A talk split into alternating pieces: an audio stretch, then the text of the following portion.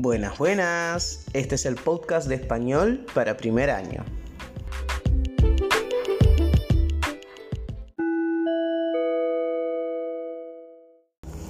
Buenas chicos.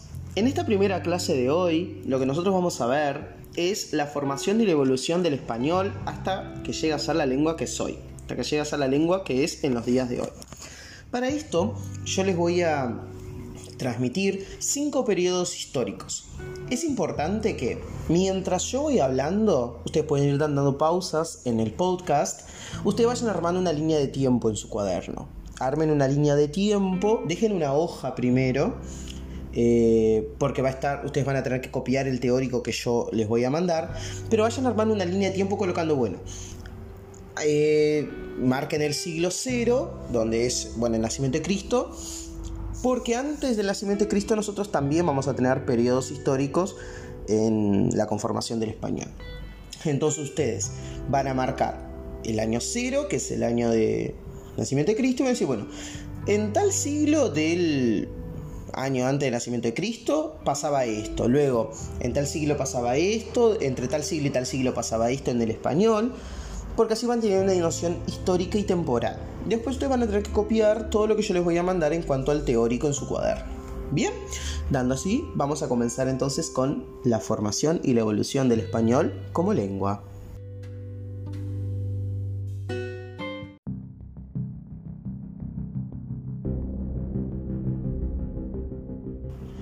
Primer periodo. Este periodo lo vamos a llamar como lenguas prerromanas. Ya vamos a entender de dónde viene el término prerromanas.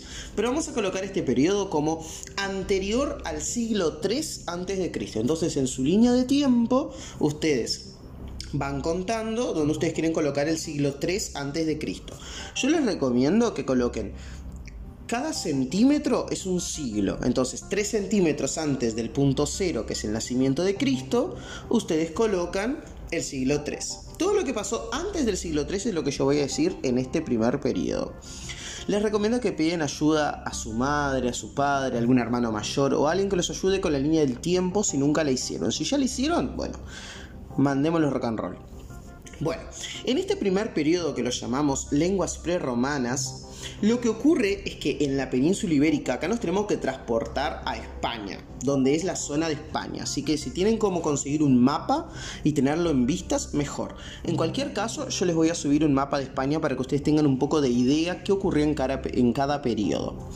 Bueno, toda la zona donde, donde actualmente es España y Portugal se llama península ibérica. Y los habitantes primitivos de esa península ibérica fueron, bueno, los íberos, los celtas, los fenicios, los griegos, los cartagineses, los tartesios, los ligureses y los vascos, que actualmente los únicos que perviven en la península ibérica son los vascos.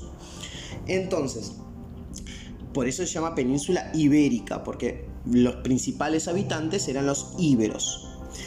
Pero ninguno de estos pueblos logró dominar a los demás ni pudo imponer su lengua. Es decir, ninguno pudo imponer su propia lengua como la lengua oficial de la península. No, cada pueblo tenía su propia lengua. Y ninguna de estas lenguas sobrevivió como un sistema completo luego de la conquista romana. Es decir, luego que los romanos, esto lo vamos a ver más adelante, invadieron la península ibérica, ninguna de estas lenguas logró sobrevivir tal como era. Incluso el vasco, que es se considera que es la lengua más pura de las tan antiguas que había, tuvo modificaciones luego de la invasión de los romanos. Pero eso más adelante. Eh, sin embargo, si bien ellos no lograron mantener su lengua durante todo el tiempo, perduran huellas en el vocabulario, la morfología y la fonética de lo que son estas lenguas actualmente.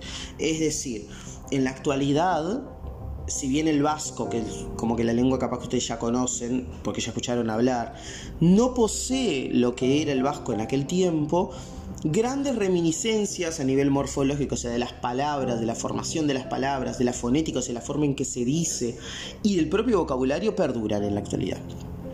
Bueno, ¿y qué nos aportó al español actual esta época prerromana? Bueno, de los íberos viene el nombre de la península, ¿no? Ibérica.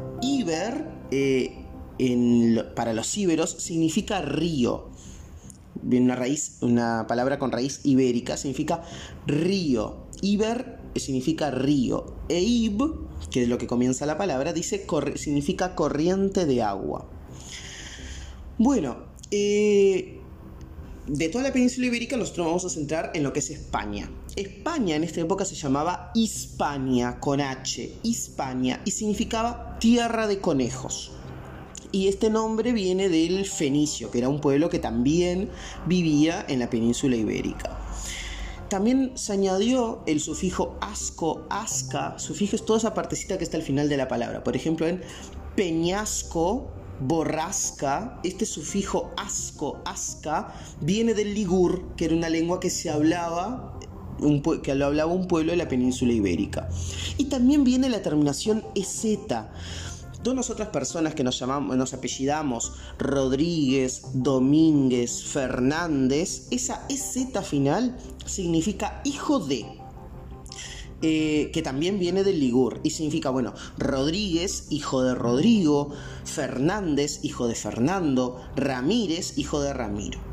Y por último, en esta época se añadió el español que se quitó la F que se utilizaba al principio de palabras, por ejemplo, ferro, y se convirtió en una H, hierro. Ferro, antiguamente, se convirtió en H, hierro. O por ejemplo, fico, que era en latín significaba higo, se convirtió en español higo. La F se transforma en una H. Y este es el primer periodo anterior al siglo III a.C.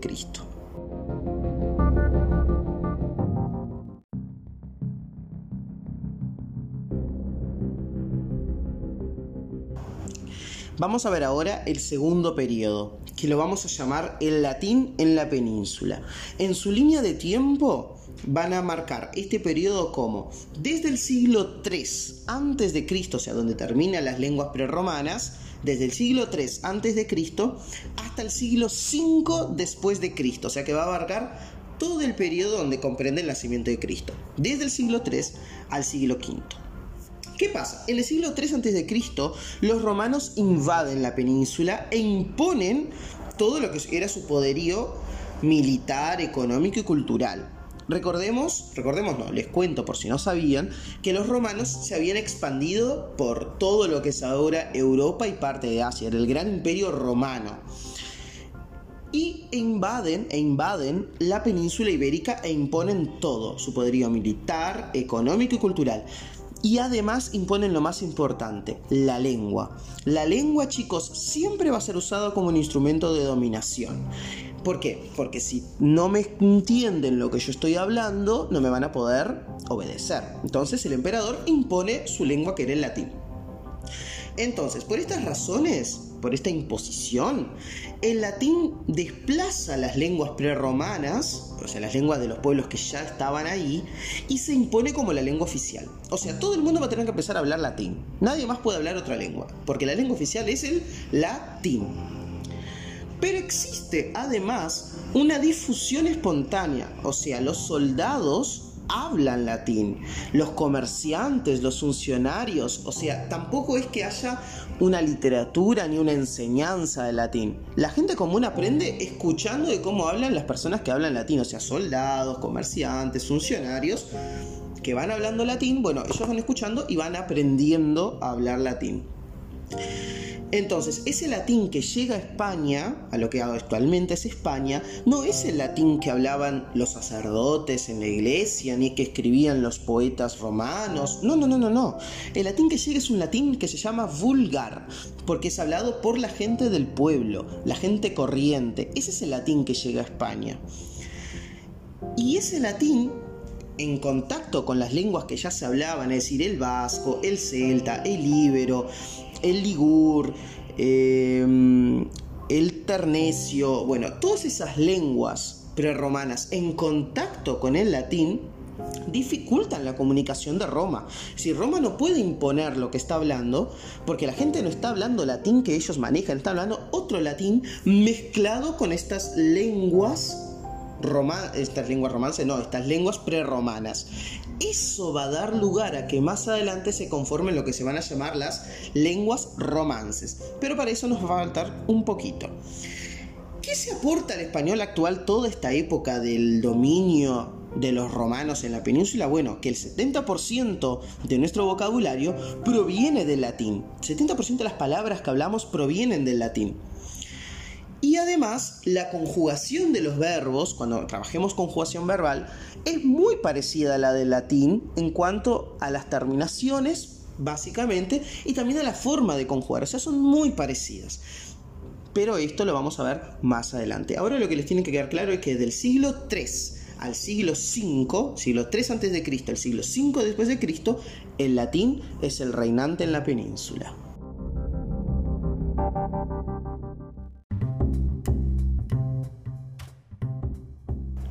Vamos a ver ahora el tercer punto de nuestra línea de tiempo que lo vamos a llamar la fragmentación lingüística del imperio. Este periodo va a abarcar desde el siglo V hasta el siglo VIII después de Cristo. Como habíamos visto en el punto anterior, el imperio romano había invadido la península ibérica en el siglo III antes de Cristo y había impuesto el latín como la lengua oficial y había puesto a un costado, había aplazado eh, las lenguas prerromanas, como son el vasco, el igur, el íbero, el celta, se habían desplazado, se habían puesto un costado y se había impuesto el latín como lengua oficial. Pero el latín que hablaba la gente en la península no era el latín de la literatura, era el latín que hablaban los soldados, los comerciantes, los funcionarios, es decir, un latín vulgar. Los germánicos que vienen del norte y en el siglo V invaden la península, no imponen su propia lengua, sino que adoptan el latín vulgar que hablaban en la península como su lengua. Y además se va modificando por contacto con estas lenguas germánicas. Y esta fragmentación que sufre el imperio, porque ya eh, el imperio romano en el siglo V ya estaba decayendo, ya estaba llegando a punto de eh, disolverse, y se fragmenta en la península, esta fragmentación es lo que da lugar a que empiecen a surgir nuevas lenguas, lenguas llamadas romances y que van a depender de la zona, es decir, van a aparecer eh, en la zona del Íbero, en la zona de Hispania, de la España actual, diversas lenguas romances, como son el gallego, el castellano, el catalán, el andaluz, el leonés, el aragonés, que son lenguas propias de esas zonas. Entonces, lo que da lugar a que surjan estas lenguas y que muchas de ellas llegan hasta el día de hoy, como es el caso del castellano, a ser lengua oficial y llamarse ahora español, llegar al estatus de lengua, porque antes se llamaban dialectos, luego vamos a ver esto, y ahora son lengua, y ahora actualmente el español es una lengua, pero ese tiempo los dialectos que les dije recién, el catalán, el aragonés, el castellano, el andaluz, el gallego, estas variedades, estas, estos dialectos, solo tienen lugar porque los germánicos invaden la península y se fragmenta el imperio romano. Y entonces, a partir del siglo V comienza a desarrollarse un romance embrionario. Este romance haciendo referencia a estas lenguas romances. ¿Por qué romances? Porque vienen del imperio romano, porque tienen como base el latín y estas otras lenguas que ya se hablaban en la península. Y este es el origen de lo que tenemos ahora como el español. ¿Qué pasa en esta época del siglo V al siglo VIII? En lo que ahora es el español se incorporan palabras referidas a la guerra, a la organización militar, como son la palabra guerra, tregua, bandera, y además se añaden sufijos y vocabulario nuevo gracias a estos pueblos germánicos. Pero ya ahora tenemos que tener en cuenta que eh, el imperio romano no pita ni borda dentro de la península ibérica porque ya se está disolviendo.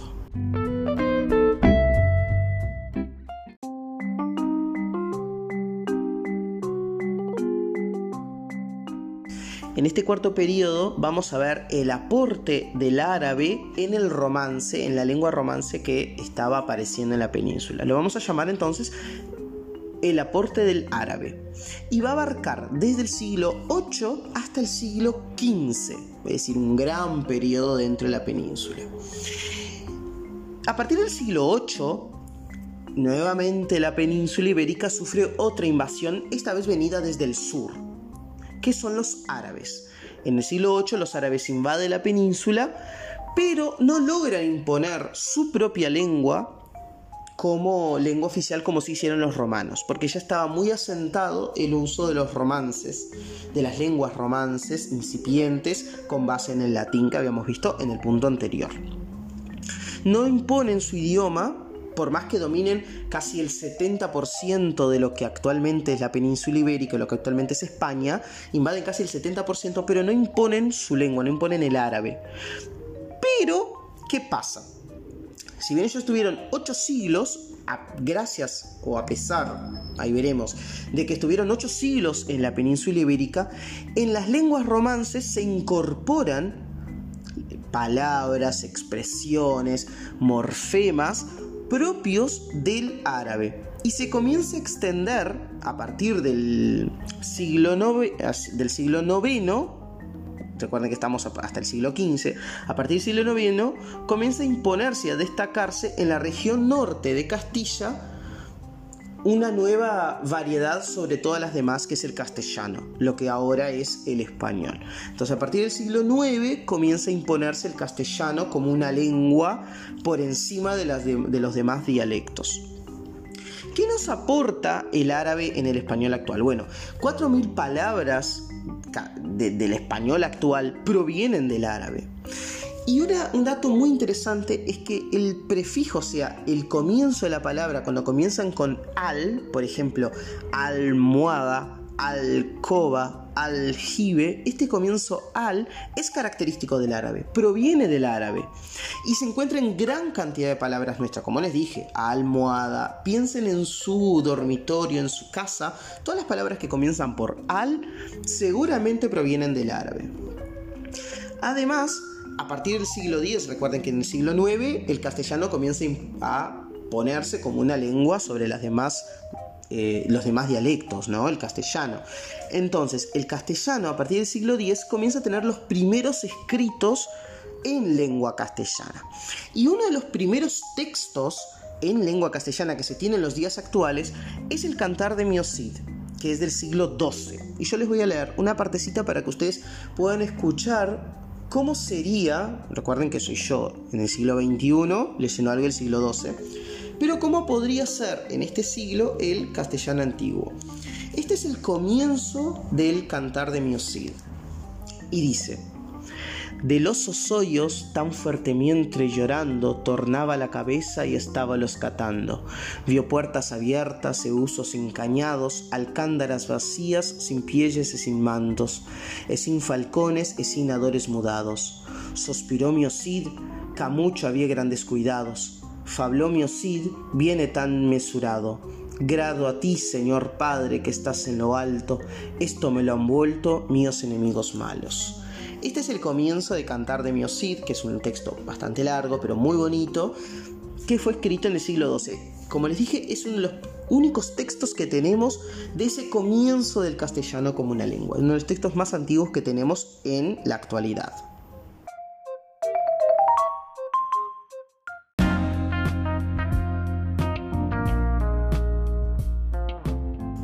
Vamos a ver entonces ahora en el último punto de esta línea de tiempo y lo vamos a llamar el español actual.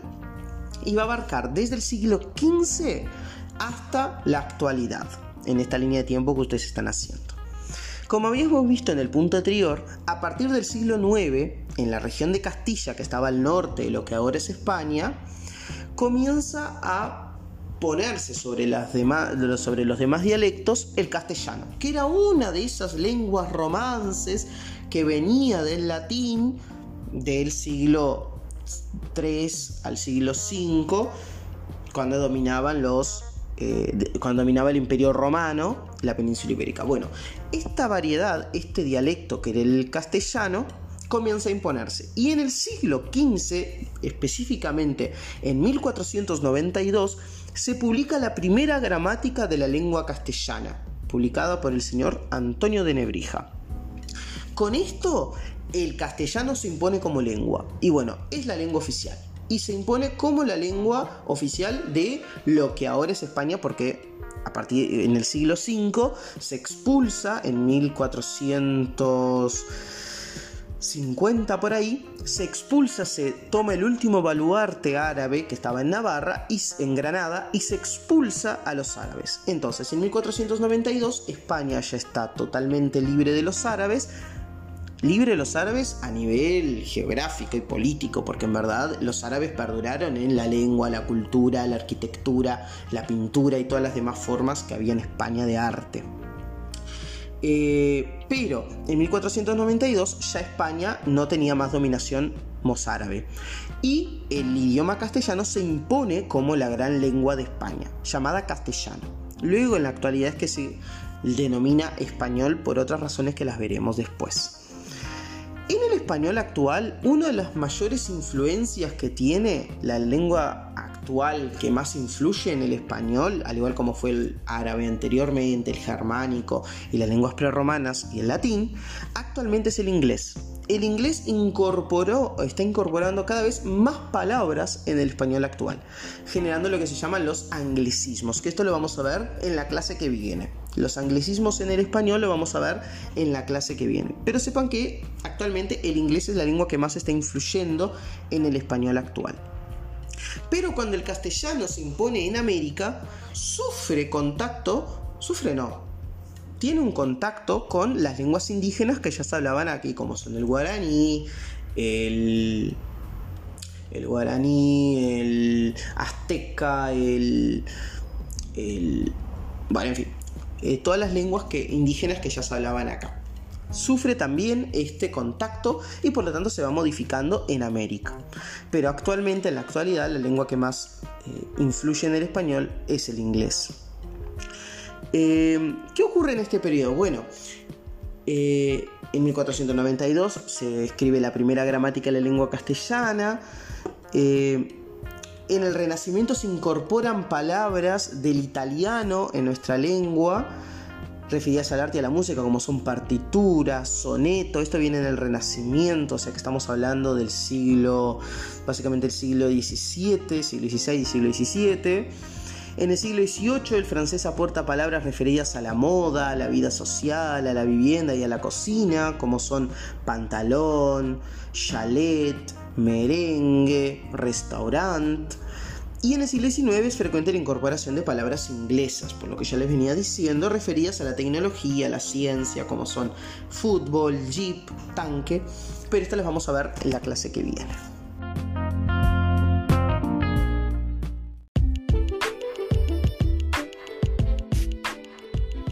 Llegamos así al fin de este podcast de la primera clase de español para primer año. Vimos entonces hoy la formación del español como lengua. Espero que ustedes hayan hecho esta línea de tiempo que les pedí desde los cinco periodos.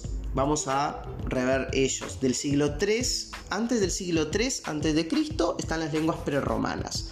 Del siglo 3 antes de Cristo al siglo 5 después de Cristo entra el latín en la península ibérica del siglo V al siglo VIII es la fragmentación lingüística del imperio. Del siglo VIII al siglo XV, el árabe es el que empieza a modificar e incorporar palabras a esa lengua romance. Y el español empieza a imponerse como una variedad sobre las demás. El castellano, ¿no? Y del siglo V hasta la actualidad, el español es la lengua oficial. Gracias por haber escuchado este podcast.